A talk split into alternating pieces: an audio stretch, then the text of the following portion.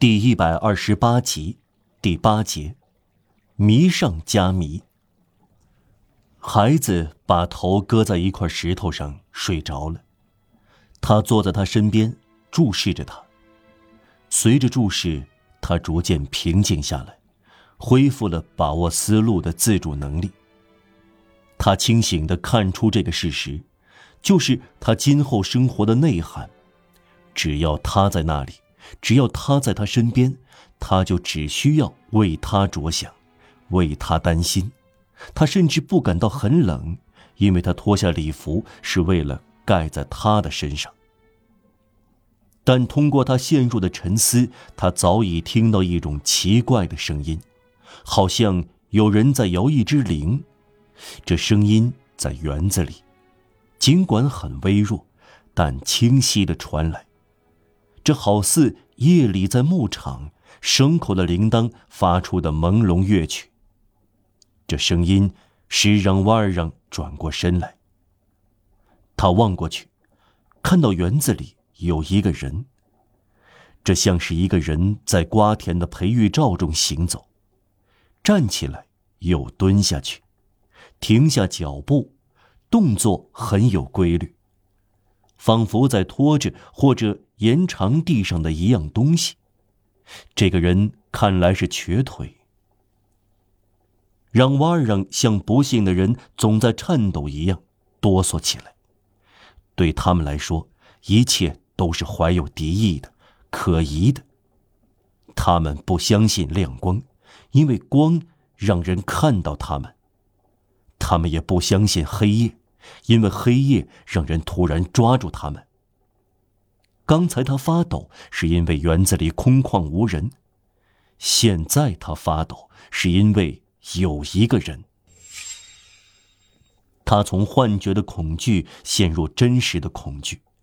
他寻思，沙维和密探也许没有走，他们大概留下人在街上观察。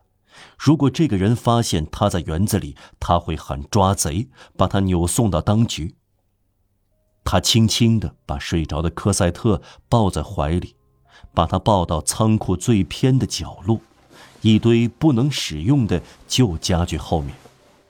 科赛特没有动弹。他在那里观察瓜田里那个人的动作。非常古怪的是，这个人每个动作都发出铃铛声。当这个人走近时，声音也接近了。当他离开时，声音也远离；当他停止时，响声便停止。显然，铃铛附在这个人身上，但这意味着什么呢？这个人身上挂着一个小铃铛，像挂在牛羊身上，究竟是什么样的人呢？他一面思索着这些问题，一面抚摸科赛特的手。他的手是冰凉的。哦，我的天！他说，他低声的叫唤：“科赛特。”他没有睁开眼睛，他剧烈的摇晃他，他没有醒。他死了。他说，他站起来，从头到脚颤抖起来。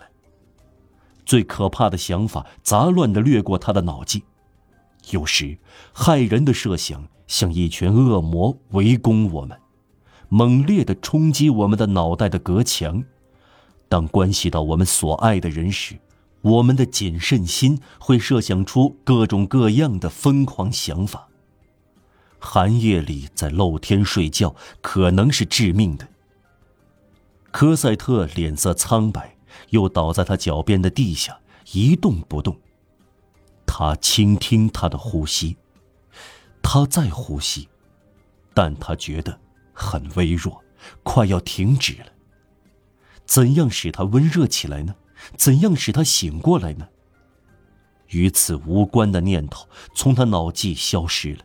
他发狂地从破屋中冲出去，绝对需要让科赛特在一刻钟之内来到火炉前和躺在床上。